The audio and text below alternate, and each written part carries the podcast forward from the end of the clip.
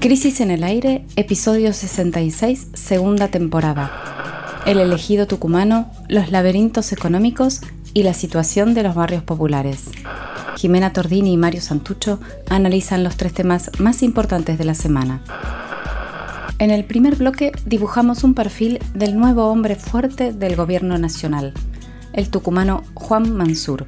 ¿Por qué Cristina Kirchner lo propuso para la jefatura de gabinete? Y cuál es el sistema de poderosas relaciones que lo proyectan como un actor relevante hacia 2023. En la segunda parte nos metemos con la batería de medidas anunciadas por el Ejecutivo y desmenuzamos los datos económicos que se conocieron esta semana.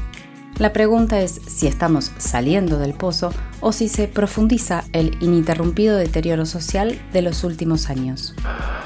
En la tercera y última parada de nuestro podcast de hoy, vamos a sumergirnos en la situación de los barrios populares después de la pandemia, a partir de un artículo viral de la militante peronista Mayra Arena y de un informe del Instituto del Conurbano de la Universidad de General Sarmiento. Bienvenidos a Crisis en el Aire. Como un hombre del norte argentino, de la provincia de, de Tucumán, hoy se pone de manifiesto una vez más esto que nos decía el presidente de la Nación el federalismo. El federalismo. Y hoy está vigente en esto que el presidente ha decidido que su jefe de gabinete de ministros sea un hombre del interior de la Argentina. Primero lo que creo que hay que analizar es que las diferencias lógicas y propias en el ámbito de la política y en un espacio plural como es el nuestro están totalmente terminadas y están zanjadas. Y esto es el mensaje que tengo para darle hoy. Eh, nuestro espacio político está totalmente unido, totalmente cohesionado, siguiendo las indicaciones y las instrucciones de quien comanda el Poder Ejecutivo, que es el presidente de la, de la Nación. El lunes asumieron los nuevos ministros del Gabinete Nacional, pero uno de ellos se destacó por su altísimo protagonismo a lo largo de la semana, Juan Mansur, que dejó la gobernación de Tucumán para dar el salto hacia el escenario nacional. ¿Quién es el nuevo jefe de gabinete? ¿Por qué genera tanta intriga? ¿Podrá salvar al peronismo del sótano en el que cayó después de la derrota electoral? Hoy te proponemos un perfil del tucumano que llegó a Buenos Aires con la intención de saltar a la presidencia de la República en 2023. Vamos a empezar con la carta de Cristina Kirchner del jueves pasado, donde la vicepresidenta sacó al sol algunos trapitos Vamos a leer un párrafo de aquella sangrada escritura, como le dicen. El martes 14 tuvo lugar otra vez en Olivos mi última reunión con el presidente de la Nación. Allí le manifesté que era necesario relanzar su gobierno y le propuse nombres como el del gobernador Juan Mansur para la jefatura de gabinete. Dice Cristina, sigue Cristina, sé que sorprenderá mi propuesta, es de público y notorio las diferencias ya superadas que he tenido con quien fuera mi ministro de Salud desde el año 2009. Acá aparece entonces la primera pregunta que nos vamos a hacer, la más importante tal vez, ¿por qué Cristina propuso a Mansur para ese puesto clave del gobierno? ¿Qué decís, Mario? Y sí, exacto. Jimé, la, propia Cristina dice, ¿no? Sé que sorprenderá mi propuesta. Y creo que, yo creo que es por dos motivos esa sorpresa que genera que Cristina Fernández de Kirchner proponga a Juan Mansur como jefe de gabinete, ¿no? El primero y el más evidente de esos motivos es porque el tucumano fue uno de los mayores exponentes de un sector dentro del peronismo que luego del 2015, cuando pierde la elección el, kirchnerismo, es decir, durante el gobierno de Macri, tomó una fuerte distancia de la expresidenta. Llegó a decir Mansur en 2017 que el ciclo político de Cristina estaba terminado e incluso en cierto momento dijo que había que respetar a la justicia en el momento justo en el que eh, estaba en marcha el mayor hostigamiento judicial contra los principales referentes del kinderismo, ¿no? Así es.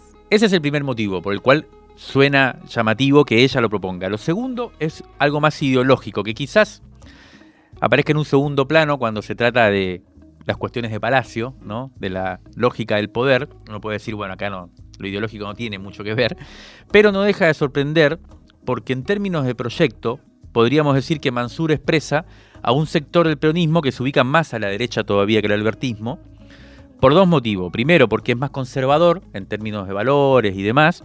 Y segundo, porque representa, y esto es quizás importante, y vamos a verlo durante este bloque, a sectores del poder concentrado y también por sus vínculos con intereses que podríamos denominar, así un poco rimbombantemente, imperiales.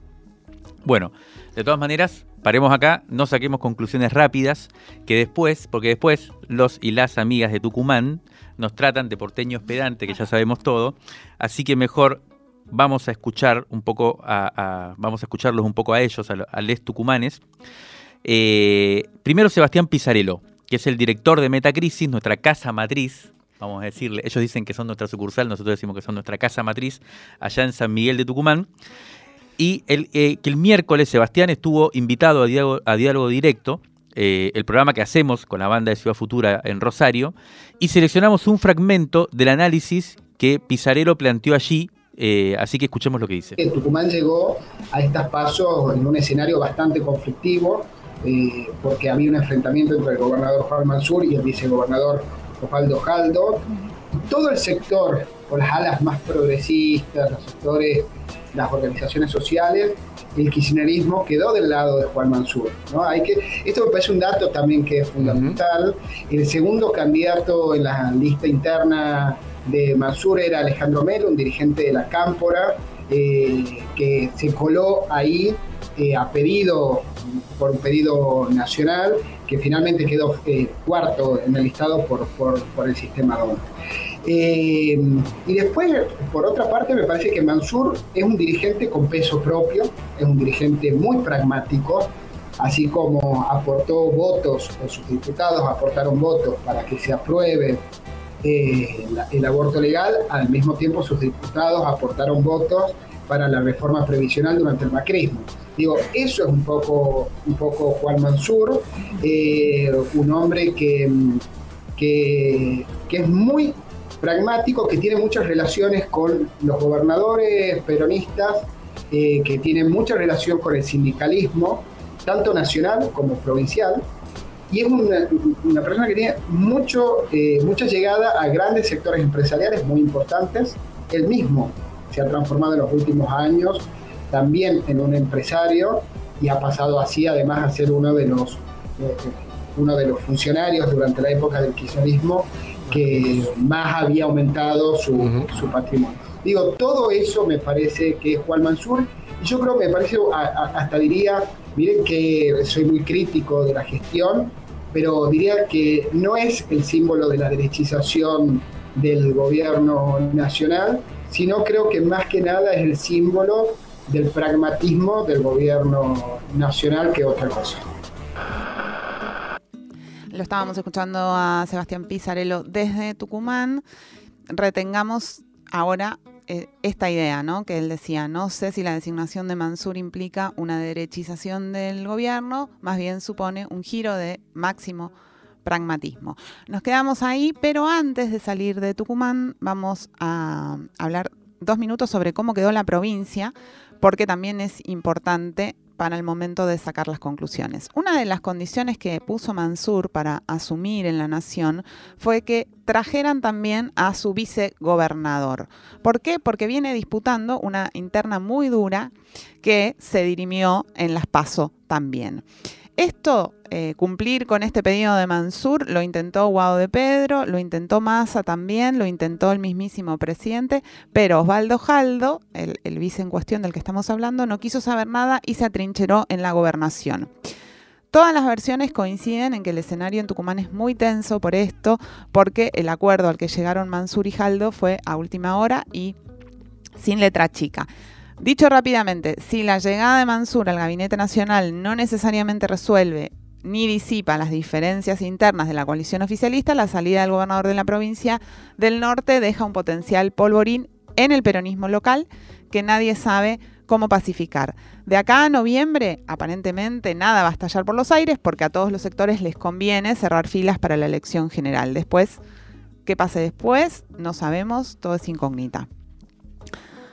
Volviendo, para el escenario nacional. El primer efecto de la llegada triunfal de Mansur al gabinete nacional se sintió en el Ministerio de Mujeres, donde la secretaria de Políticas de Igualdad y Diversidad, la cordobesa Cecilia Merchán, renunció a su cargo.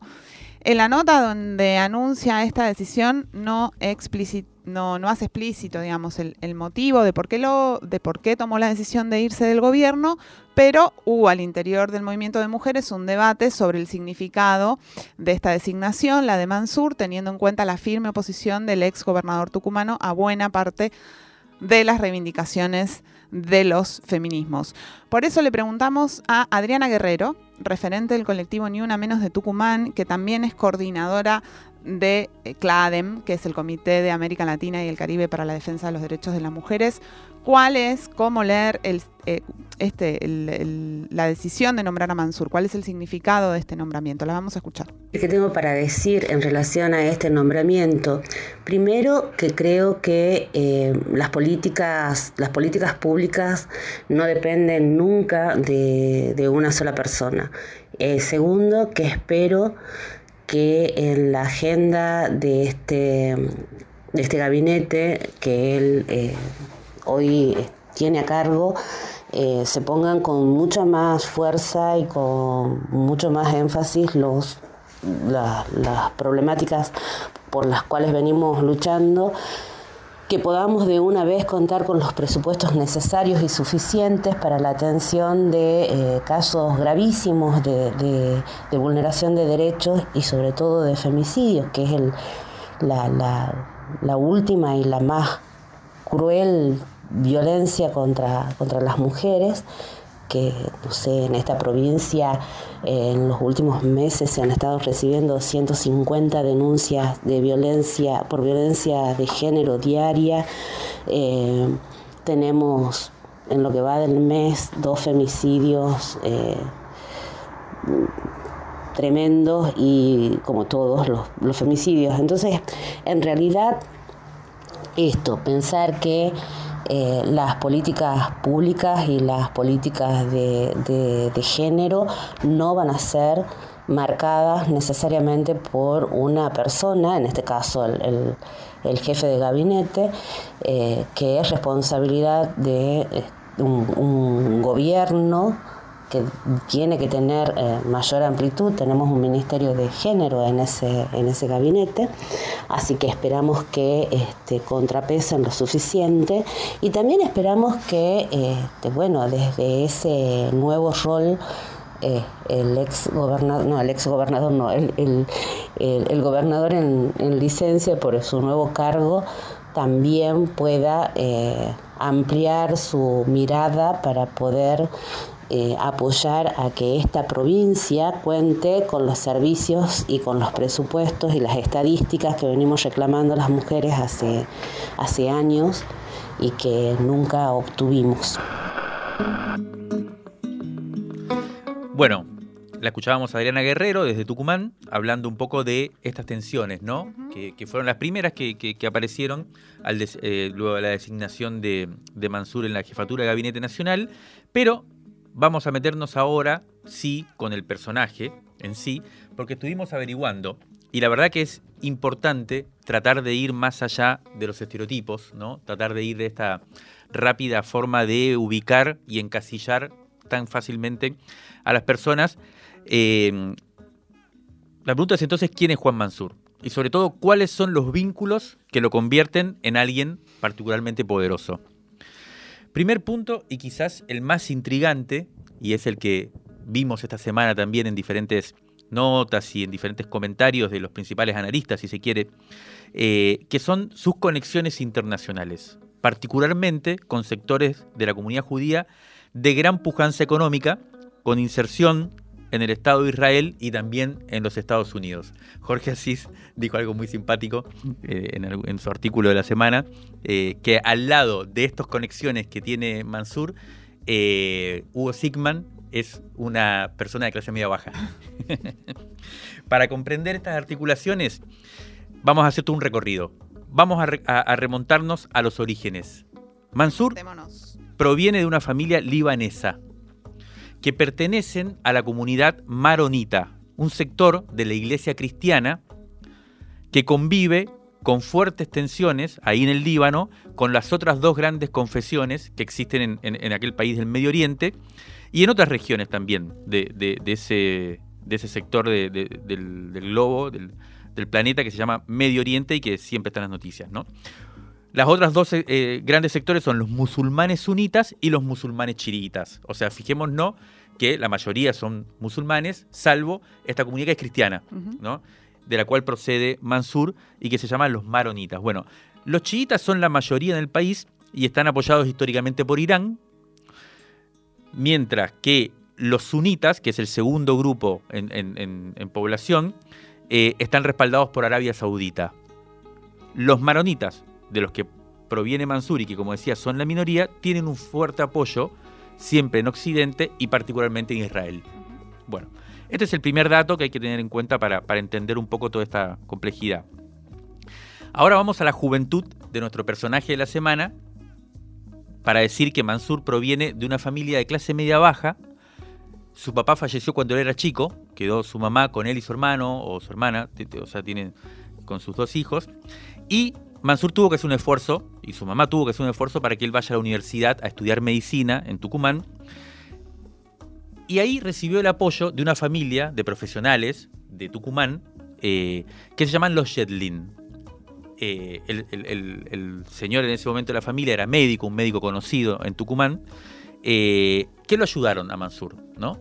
Y también los Jedlin son de la comunidad judía, aunque vienen, eso estuvimos, nos estuvieron comentando, de sectores más bien progresistas de la comunidad judía.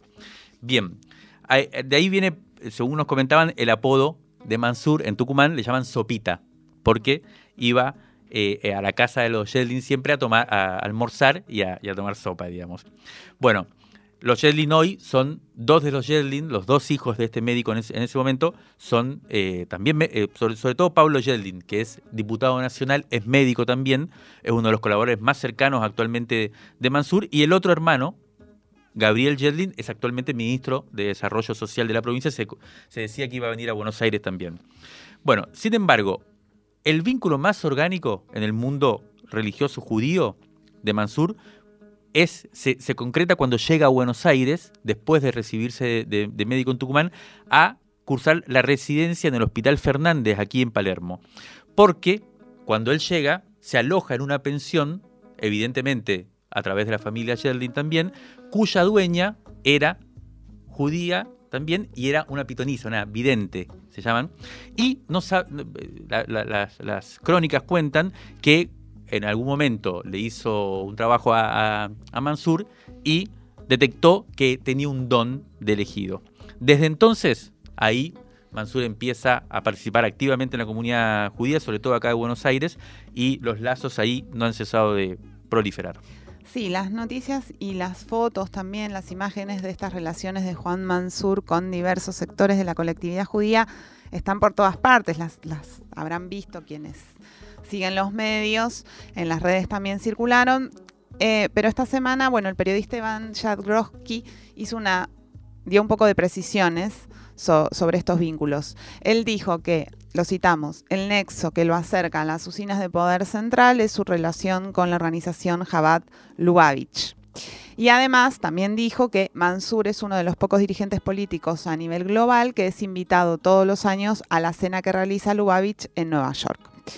Bueno, estuvimos hablando con, varios especialistas para tratar de entender un poco este, este escenario. Entre ellos hablamos con Jorge Elbaum, quien nos comentó que Lubavitch es una organización muy conservadora cuya sede central está ubicada en Brooklyn, en Nueva York, y que en los años 80 adquirió sofisticadas estrategias de marketing que le permitieron ser la corriente ortodoxa que más creció en las últimas décadas se expandió por muchos países y sobre todo captó a varios multimillonarios, entre ellos algunos argentinos como Wertheim y sobre todo a Eduardo Elstein, que es el dueño de IRSA.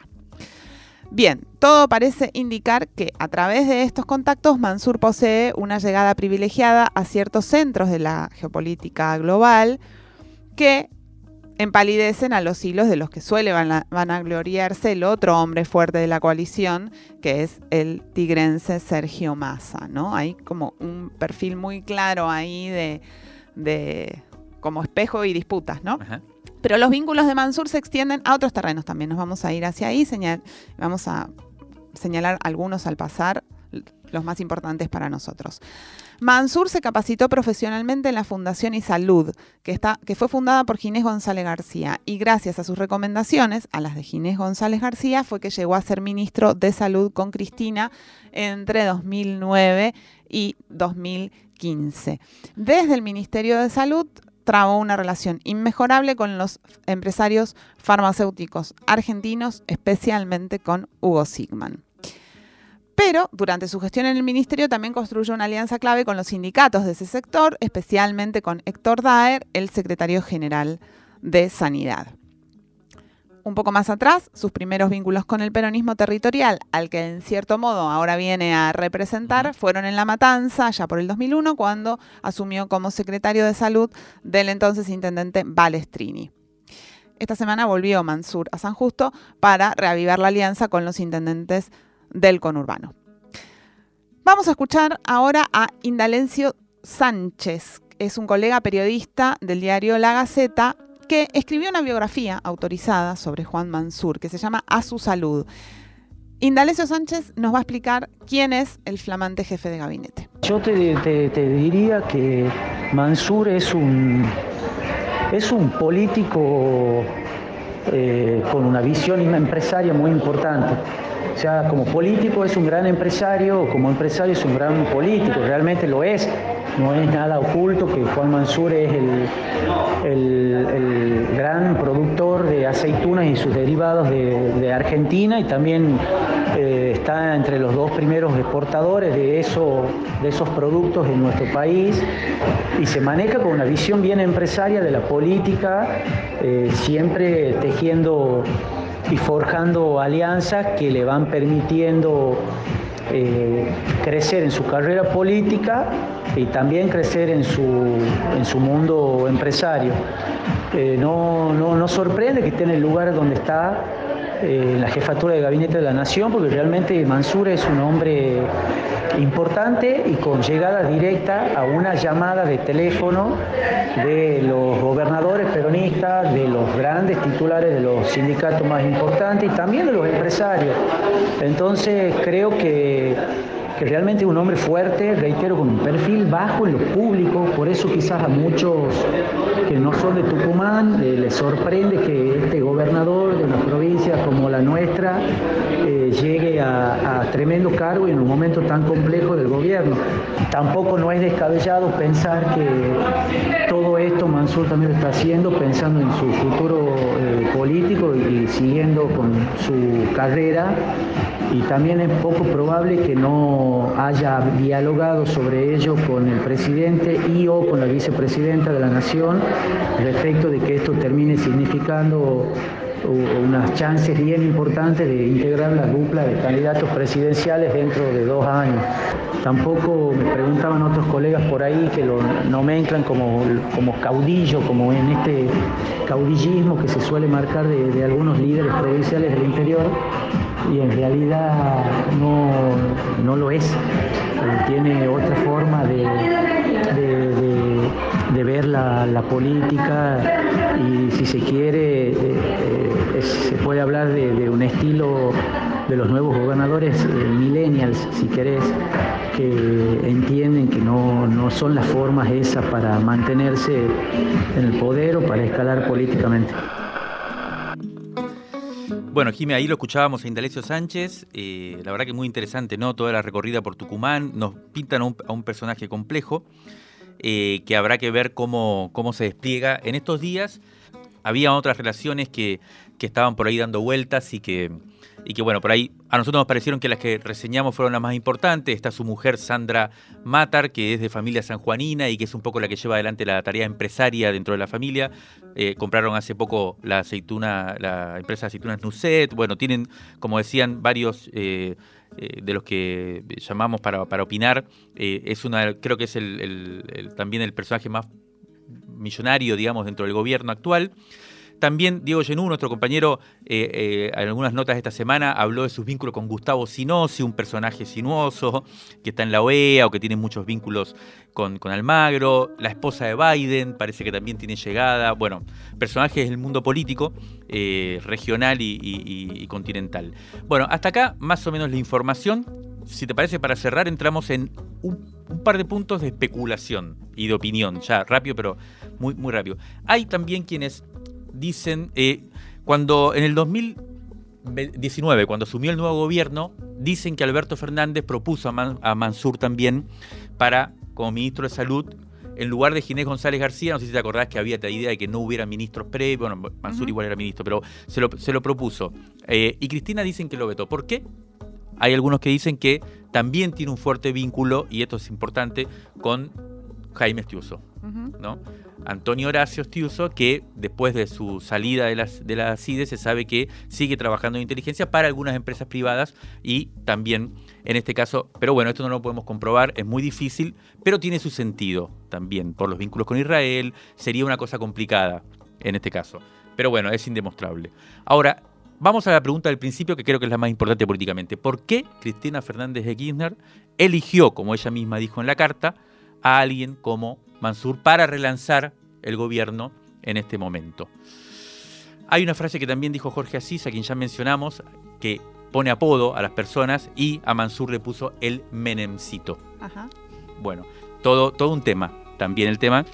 La cuestión, eh, queda claro que esta semana se ha desplazado el protagonismo de Alberto Fernández, incluso en la campaña, incluso de los candidatos, ha aparecido con mucha fuerza Mansur para relanzar ese gabinete, como se viene diciendo, y su salida de Tucumán indica que si vino acá no es simplemente para poner la espalda, sino pensando en un proyecto hacia 2023.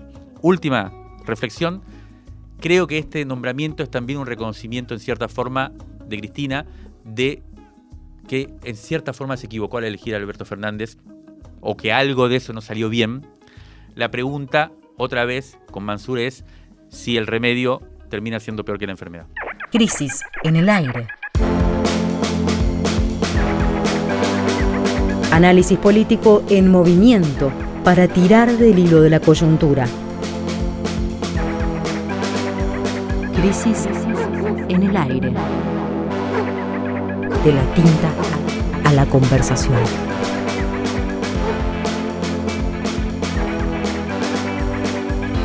El podcast, está al aire.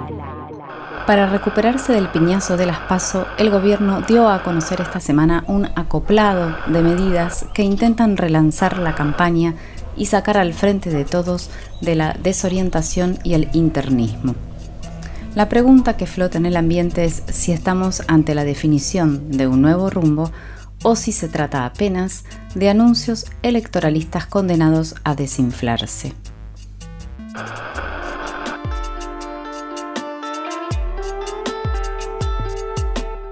Mientras tanto, la cuenta regresiva con el Fondo Monetario Internacional se convierte en una amenaza cierta y el tiempo de una reconstrucción económica que pueda palparse en los bolsillos de las mayorías empobrecidas se está agotando. La estrategia parece ser cambiar los ánimos con buenas nuevas para torcer los resultados en pos de las elecciones, obviamente que son el 14 de noviembre. Hacemos un breve repaso de algunos de los anuncios de esta semana. El martes la noticia fue el aumento del salario mínimo vital y móvil para pelearle a la inflación proyectada para este año, una suba de 52,7% entre marzo de 2001 y marzo de 2022. En el nuevo esquema, el mínimo, el salario mínimo eh, con una suba del 9%, debe llegar a 31.104 pesos este mes. Se agregaría un 4% en octubre y un 3% final en febrero de 2022, cuando llegaría a 32.616. Hoy está en 29.100, ¿no? O sea, aumentaría 3.000 pesos de acá a febrero. El jueves la novedad fue que por decreto el gobierno aumentó el mínimo no imponible y esto cambió el piso del impuesto a las ganancias, que pasa de 150.000 a 175.000 brutos, y esto beneficia a 1.267.000 personas que dejarían, dejarán de pagar este tributo. Ayer viernes se anunció el programa Previaje PAMI, por el que quienes estén afiliados al PAMI podrán tener un reintegro del 70% de todos los gastos que tengan en las vacaciones. Además, se dice que habrá nuevos anuncios como un bono para jubilados y beneficiarios de la AUH y la transformación de los planes sociales en trabajo formal, créditos no bancarios para proyectos productivos de la economía popular y ampliación de la obra pública. El paquete se dice sería de medio punto del PBI.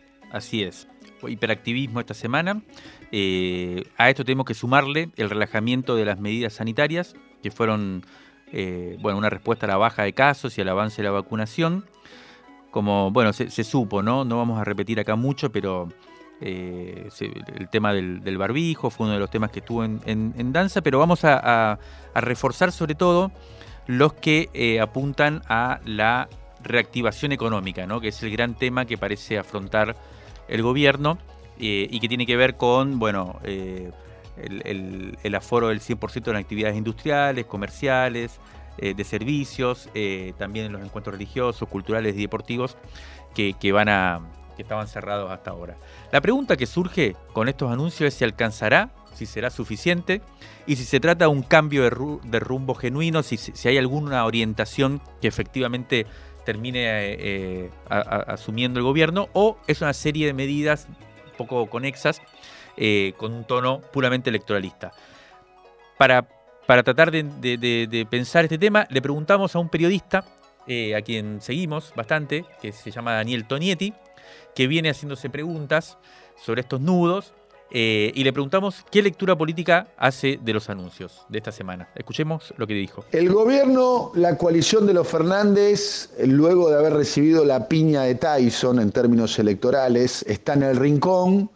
Eh, tuvo una pésima semana donde han agudizado las consecuencias de la derrota y en la segunda semana se produjeron cambios, ¿no? Más peronismo territorial, Insaurralde, la tercera, Lomas de Zamora, eh, cuna eh, de, caciques peronistas bonaerenses. Por otro lado, Juan Mansur, también un hombre muy articulado a la comunidad de negocios, al peronismo territorial, a los laboratorios, a las embajadas con prevalencia eh, en la vida política doméstica. ¿no? Podemos decir un giro al establishment, al círculo rojo, al acuerdo, tanto la llegada de Insorralde como la llegada de Mansur.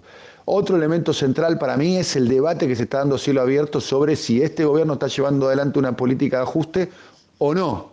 Está la carta de Cristina, ¿eh? nombrando la palabra maldita, que es la palabra ajuste, ¿no? la palabra que en el diccionario del peronismo, en el diccionario del kirchnerismo es una palabra maldita. Y por otro lado, la respuesta de Martín Guzmán, uno interpreta la respuesta de Alberto Fernández, y la respuesta de muchos medios vinculados al oficialismo, al albertismo, que no son pocos, dicho sea paso, donde dice, no, acá no hay un ajuste. Y ahí se está debatiendo, me parece, eh, la, tensión que hay al interior eh, de, de, la propia coalición sobre cuál es la salida en términos electorales y políticos frente al desafío de noviembre. Creo que el veredicto de la sociedad de gran parte de los votantes, de la base militante fundamentalmente y la base electoral del Frente de Todos, es que si no hay un ajuste se le parece bastante en la experiencia personal de los votantes. La pregunta está en el aire ¿eh? para ver si el gobierno toma la decisión de expandir eh, el gasto para llegar en mejores condiciones a noviembre. Bueno, quedó planteada esta cuestión de si hay ajuste o no hay ajuste y si la discusión, además de conceptual, eh, bueno, está, está claramente vinculada con la experiencia de los sujetos realmente existentes y sus condiciones de vida. Respecto a esto, esta semana se conocieron los nuevos números del INDEC referidos al mercado de trabajo sobre este segundo trimestre de 2021. Los números fueron celebrados, digamos, usados como un, como un signo de recuperación, porque el índice de desempleo se ubicó en el 9,6% por debajo del 13,1% del mismo periodo del 2020 y también por debajo del 10,2% del primer trimestre de este año. Es decir, hay menos desempleo. Sin embargo, hay que decir que también hay menos gente buscando trabajo. Entonces estos números son relativos. No, no necesariamente es que hay más personas ocupadas ahora que antes. porque también, insisto, hay menos personas buscando trabajo. También hay que decir que la tasa de desocupación fue superior en las mujeres, 10,4%, que en los varones, 9%. Sobre esto vamos a volver un cachito después más adelante y también afecta más a las y los jóvenes un trabajo del Instituto de Pensamiento y Políticas Públicas, del que participa Claudio Lozano, hizo una caracterización del mercado laboral durante el mismo periodo, que también circuló esta semana, y el título es bien claro y demostrativo, dice estancamiento del empleo, efecto desaliento y menor ocupación en el sector privado. El informe dice que el segundo trimestre de este 2021 fue el más difícil en términos de actividad económica y principalmente por los efectos de la segunda ola del COVID, pero no solo por las restricciones que impuso, sino por la debilidad que manifiesta el consumo interno hasta llegar al segundo trimestre quedando prácticamente estancado. Bueno, las noticias económicas de la semana no, no, solo tienen que ver con los índices de empleo que se conocieron, hubo otro tema importante y fue que el gobierno pagó la primera cuota de la deuda que contrajo Macri con el Fondo Monetario Internacional, la friolera de 1.883 millones de dólares que salieron de los DEC que, habían, que habíamos recibido. Hay otro pago idéntico en diciembre planificado y el año que viene empiezan los, pagos grandes que, eh, que, quedaron en la agenda de Macri antes de terminar su mandato. Suman durante todo el 2022 unos 19 mil millones de dólares. Está claro que tiene que haber un acuerdo con el FMI o debería haberlo, si no, no se va a poder pagar ese dinero. Pero para entender mejor esta, mm, esta discusión, qué se juega en el acuerdo con el fondo o no, le pedimos a nuestro compañero Alejandro Berkovich, que conoce el tema, eh, que nos explique eh, cómo ve él la situación a corto plazo. El pago al fondo, el, gobierno lo, hizo eh, sin meterlo en la discusión de la campaña electoral con el discurso de Cristina de cuando recién arrancaba la campaña eh, como línea directriz, ese discurso en donde dijo eh, vamos a tener que usar los DEG del Fondo Monetario eh, para pagarle la deuda al propio fondo y no para, para el desarrollo del país. De hecho, este mismo año había votado el bloque del Frente de Todos en el Senado que responde a Cristina una declaración para condicionarlo a Guzmán eh, y para que no usara este dinero que, el fondo repartió entre todos sus socios eh, para, para, estos pagos de deuda. Bueno, finalmente, negociaciones secretas mediante, el gobierno decide pagar, eh, se va a consumir prácticamente todo el dinero que llegó para paliar los efectos de la pandemia, que fueron 4.300 millones de dólares, y por lo que pudimos saber, en, estas últimas semanas hubo de vuelta tensiones internas, eh, ideas de no pagarlo, eh, que llegaron a discutirse, eh, de aplazar su pago, de esperar hasta el año que viene, de esperar hasta la renegociación. Lo que dicen en el equipo económico es que, de todos modos, la refinanciación que se pacte después de las elecciones, durante el verano o ahí antes de marzo del año que viene, puede incluir la devolución de estos vencimientos. Eh, la disponibilidad de dólares es siempre el, gran límite para el crecimiento argentino, es siempre el disparador de crisis, pero ahora eh, hay un combo difícil por delante porque cuando se reabra la economía, si crece fuerte, como especula en el gobierno, va a demandar más importaciones, si se abre también va a hacer falta eh, venderle dólares a los turistas y también la típica demanda de dólares para ahorro. Así que la negociación con el Fondo Monetario eh, eh, empieza eh, ahora, dilatada durante todo este año, empieza con el gobierno en una posición de franca debilidad, más allá de que Cristalina Georgieva tampoco esté pasando su mejor momento, porque eh, le estalló un escándalo de corrupción y hasta The Economist esta semana salió a pedir su renuncia. Guzmán dice todo el tiempo que Georgieva es eh, aliada del país en, la intención de refinanciar los pagos, pero la verdad que eh, las condiciones del fondo son siempre las mismas.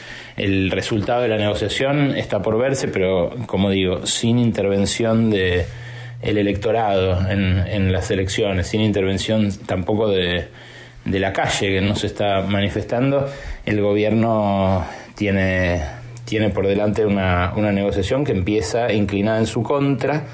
eh, y, con un fuerte condicionamiento en lo económico por, por la crisis que heredó de Mauricio Macri. Si te parece, dos cuestiones rápidas. Una es que la discusión teórica, como decías vos, entre si hay ajuste o no hay ajuste, tiene dos elementos claros de definición. Uno, las PASO, que eh, dieron un veredicto sobre el tema. Parecería ser que el pueblo argentino piensa que la situación económica eh, no está bien y que evidentemente eh, hubo un, ajuste en ese sentido. Y el segundo elemento clave, que es el que acaba de explicar Berco, es el, el fantasma del FMI, esa sombra que define y obliga prácticamente a un ajuste si se concreta el acuerdo, cosa que no parece estar en discusión del todo en el gobierno. El gran, la gran pregunta que queda es si hasta noviembre, de acá a noviembre, se va a ver otra situación o vamos a seguir en la misma.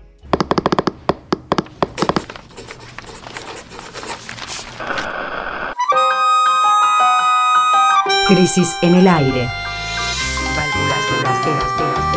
Resumen crítico en movimiento. Para tirar del hilo de la coyuntura.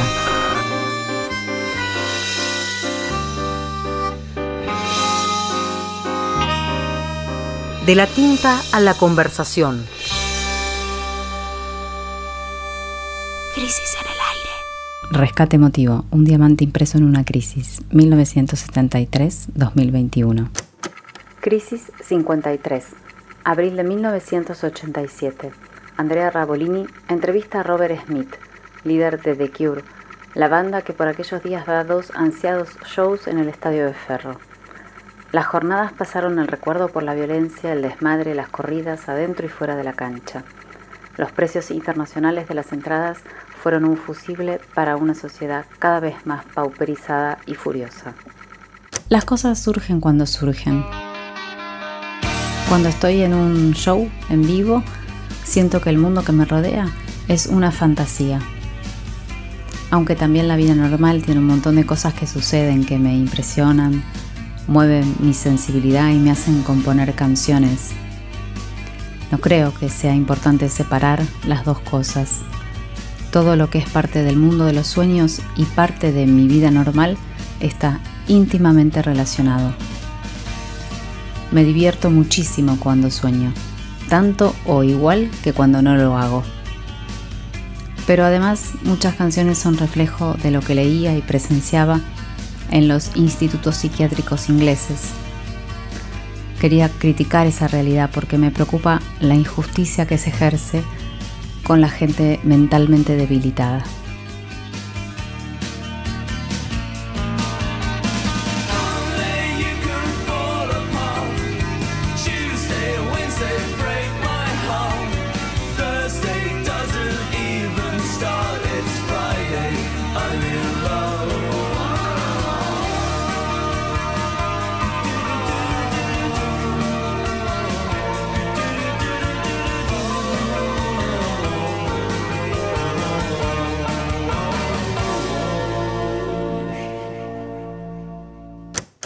Es una banda mítica de rock inglés que se formó en 1975. Volvió a tocar en Argentina en 2013. Andrea Rabolini, la autora, hace hincapié en el bardo que se desató entre las personas que asistieron al festival en Ferro aquel 1987. Los Warriors argentinos desbordando a punta de violencia todas las vallas de contención.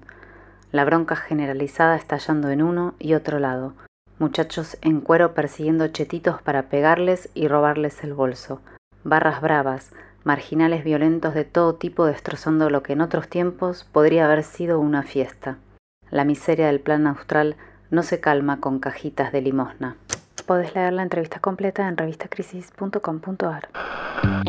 Retomamos nuestro informe semanal y en el tercer bloque nos vamos a meter con uno de los debates que nos dejó el triunfo de la oposición en las elecciones primarias. El descontento de los sectores populares con la gestión del peronismo de la escasez. ¿Se pagó el exceso de progresismo? ¿O la malaria es tan grande que ya no dan ganas de ir a votar? Lo que funcionó como disparador de esta espinosa controversia fue un texto de Mayra Arena. Mayra se define como militante peronista, vivió muchos años en condiciones de mucha pobreza y ahora se dedica a la comunicación política mientras sigue viviendo en el barrio de Fuerte Apache, en el municipio de 3 de febrero. El jueves 16, Infobae publicó una nota escrita por Mayra Arena con el título Derrota electoral del gobierno, dos puntos, no conciben que un pobre no los banque ideológicamente. Pueden encontrarla fácilmente si googlean, si quieren leerla y si no la leyeron todavía, así que vamos a sintetizar muy rápido el planteo que hace la nota. Según Arena, los sectores populares están sumergidos en una pauperización de la que parece no haber salida. Pero esto no sería lo único que explica la derrota electoral, sino que además las políticas que podríamos llamar progresistas son, eh, en el mejor de los casos, incomprendidas y en el peor rechazadas por los pobres. La nota subraya en particular los planes sociales, el uso del lenguaje inclusivo, las políticas feministas y la creciente inseguridad en los barrios populares. La nota concluye con una interpelación bastante contundente que es la salida no es por izquierda ni con más planes. Bueno, el texto circuló muchísimo. Eh, y efectivamente generó mucha discusión, ¿no? Porque es incómodo, porque es cuestionable en, muchos sentidos, pero efectivamente eh, tiene como una potencia de descripción, ¿no? Entre otras cosas, de cómo se está viviendo este momento en muchos de los barrios de los sectores populares, la, especialmente en el conurbano, ¿no? Empezaron a aparecer reacciones, hubo, hubo quienes eh, le negaron a la autora la representatividad de, los sectores populares, esta, esta, pretensión de hablar por los pobres, y eh, también otros que, sin embargo, vieron en los argumentos de Mayra Arenas, eh, algo así como puños llenos de verdades. Ahora, el día siguiente del texto de Mayra circuló un informe muy interesante y que tuvo mucha menos circulación, que se llama El conurbano en el segundo año de la pandemia y fue elaborado por el Instituto del Conurbano de la Universidad Nacional de General Sarmiento.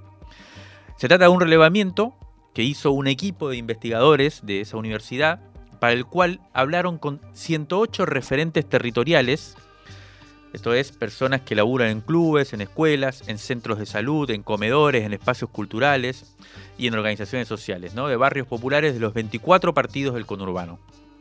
Las entrevistas fueron, se, se realizaron entre junio y julio, o sea, poco antes de las elecciones de las PASO, y la pregunta fue básicamente cuáles son las principales preocupaciones que circulan hoy, aquí y ahora en los barrios. Algunos resultados, muy rápido. La recuperación del mercado de trabajo, dice el informe, no llega a los barrios periféricos del conurbano. Y esa es la preocupación central. De hecho, lo dicen dos terceras partes de los entrevistados. El, aislamiento, ¿no? La, cuarentena, el aislamiento, el ASPO, se terminó. Eh, la gente salió a buscar laburo y no lo encuentra, porque la demanda a la que pueden acceder está muy acotada. El informe remarca que la periferia urbana tiene un 65% de trabajadores que ya eran informales o precarios antes de la pandemia. Y hay un elemento particular que, nos parece especialmente interesante, que es el trabajo en las casas particulares. No se reactivó a los niveles anteriores a la pandemia, lo que afectó, lo que está afectando en especial a las minas, ¿no? Muchas de ellas jefas de hogar que ya no tienen eh, trabajo en las casas particulares. La segunda preocupación que aparece con fuerza eh, en, estas entrevistas es el acceso a los alimentos. Sin embargo, la conclusión del informe en este sentido es que la situación alimentaria está contenida, aunque lo eh, eh, de forma bastante precaria. Lo que afirma el informe a través de la cantidad de gente con la que hablaron es que el acceso a los alimentos en los barrios populares es sobre todo a través de la transferencia de dinero estatal por el aporte enorme que están haciendo para llevar alimentos a los barrios y sobre todo por el trabajo que hacen las organizaciones sociales en los comedores populares. Así es, el informe reseña un montón de problemas tal como se los percibe en los barrios populares. No tenemos ya mucho tiempo aquí, pero aparece la cuestión de no poder pagar el alquiler, el alto endeudamiento de las familias para, eh, para poder pagarlo o directamente dejar de pagar, endeudarse con el Estado, por ejemplo, dejando de pagar los servicios. También aparece muy fuerte en la cuestión de la falta de clases, que parece haber sido un elemento que también jugó en, el resultado electoral en la provincia de Buenos Aires, y la falta de conexión a Internet en la mayor parte de los barrios. Pero sí queríamos, eh, un poquito menos rápido, señalar que aparece claramente en el informe la preocupación por la persistente inseguridad en los barrios populares. Dice el informe, una de las preocupaciones principales es la comisión de delitos en el barrio. En muchos casos estas situaciones se ligan en la reflexión de los entrevistados con problemas laborales y de ingresos en el marco de la crisis económica COVID-19 y también a la mencionada preocupación por el aumento de los consumos problemáticos. En el mismo bloque también el informe reseña muchas denuncias por situaciones de violencia policial en los barrios populares. Bueno, así las cosas. Los factores de descontento popular parecen estar claramente diagnosticados ya. ¿Se tradujo esto en las elecciones? Bueno, como decíamos, este informe que estamos comentando fue elaborado por el Instituto del Conurbano de la Universidad Nacional General Sarmiento. Una de las investigadoras que lo firma, que lo dirigió, es la socióloga Verónica Maceira. Hablamos ayer con ella, le preguntamos qué relación hay entre este escenario y el resultado electoral. Nos dijo esto. Que encontramos en el relevamiento de julio de este año un clima diferente al de nuestros relevamientos del año anterior eh, por un lado, eh, vimos que la relativa eh, reactivación laboral y el reforzamiento, la estabilización de la asistencia estatal en sus distintas formas devuelven un panorama que es muy precario, pero también con menos urgencia en términos al menos de la provisión básica en comparación con lo que era el periodo, digamos, más álgido del ASPO, ¿no? Eh, pero por otro lado, bueno, lo que encontramos también es que un clima de que salimos de la excepcionalidad, de la situación desesperante de ingresos laborales cero en los barrios populares, eh, y ahora volvemos a una situación que es más usual, que no tiene mucho de excepcionalidad, pero que es una situación de muchas carencias. Los referentes territoriales dan cuenta de la complejidad que tiene sostener de manera prolongada la carencia en tantos y, en tan variados frentes que no son nuevos, que en todo caso se han agravado en la coyuntura eh, y bueno, que por tanto ahí sí entendemos nosotros que requieren políticas de fondo. Eh, en ese sentido, como ejemplo, eh, nos llamó la atención que preguntados los y las referentes sobre las demandas políticas eh, de, políticas a, reforzar, eh, ponen en primer lugar la construcción de obra pública para el hábitat popular, eh, que va desde el acceso a la vivienda hasta la conectividad y que hace énfasis especialmente en las demandas de cloacas, de saneamiento, de asfalto. Es decir, estos no son problemas de la coyuntura COVID, estos son problemas graves que vienen de muy largo eh, pero respecto de los cuales se están demandando ya soluciones este, urgentes. Bien. Aparece bastante claro que venimos, lo que venimos viendo ¿no? y diciendo, la pandemia ya no funciona como argumento que pueda legitimar la postergación de las soluciones para los problemas urgentes de la vida de la gente en los barrios. El tema para mucho, vamos a simplemente eh, mencionar uno de las preocupaciones que apareció en primer lugar eh, de, la preocupación de, los referentes que se entrevistaron en la investigación. La violencia machista. Llamó la atención. Así nos los comentó Verónica Maceira, con quien veníamos, eh, a quien veníamos escuchando, que es una de las coordinadoras del informe eh, y que nos envió esta síntesis sobre este tema en particular. Me interesa marcar que tiene un lugar ponderado en esta preocupación espontáneamente expresada la violencia machista digamos, es uno de los temas que recurrentemente eh, está, aparece en nuestros relevamientos, los que estamos haciendo el año pasado y este año. Eh, entre 8 a 9 de cada 10 entrevistados, en este caso, hace presente la situación de violencia de género en sus barrios, la mitad refiere la activación comunitaria al respecto, la mitad valora la presencia de dispositivos, muchos de los cuales son relativamente recientes, eh, por parte, eh, implementado por parte de los distintos niveles de gestión vinculados a esta problemática. Quería enfatizar especialmente esto porque en estos días también en relación a las elecciones surgieron voces que parecen plantear como cierta tensión entre la demanda de justicia social propia digamos, de los barrios eh, populares y lo que sería la agenda feminista. Eh, me parece que esto no reconoce, digamos, en, principio el carácter popular de parte de los feminismos y asume que la desigualdad de género eh, parece ser una problemática ajena eh, a los sectores populares y eh, bueno, en principio esto no se corresponde con lo que nosotros estamos encontrando y el nivel de sensibilidad respecto de estos temas y de problematización respecto de estos temas. Bueno, así las cosas, la realidad parece no estar aceptando lecturas unívocas. Les recomendamos eh, que lo busquen al informe de la Universidad General Sarmiento, es fácil de, encontrar también el, eh, en Internet. La pregunta es, en definitiva, si vamos a estar a la altura de la complejidad.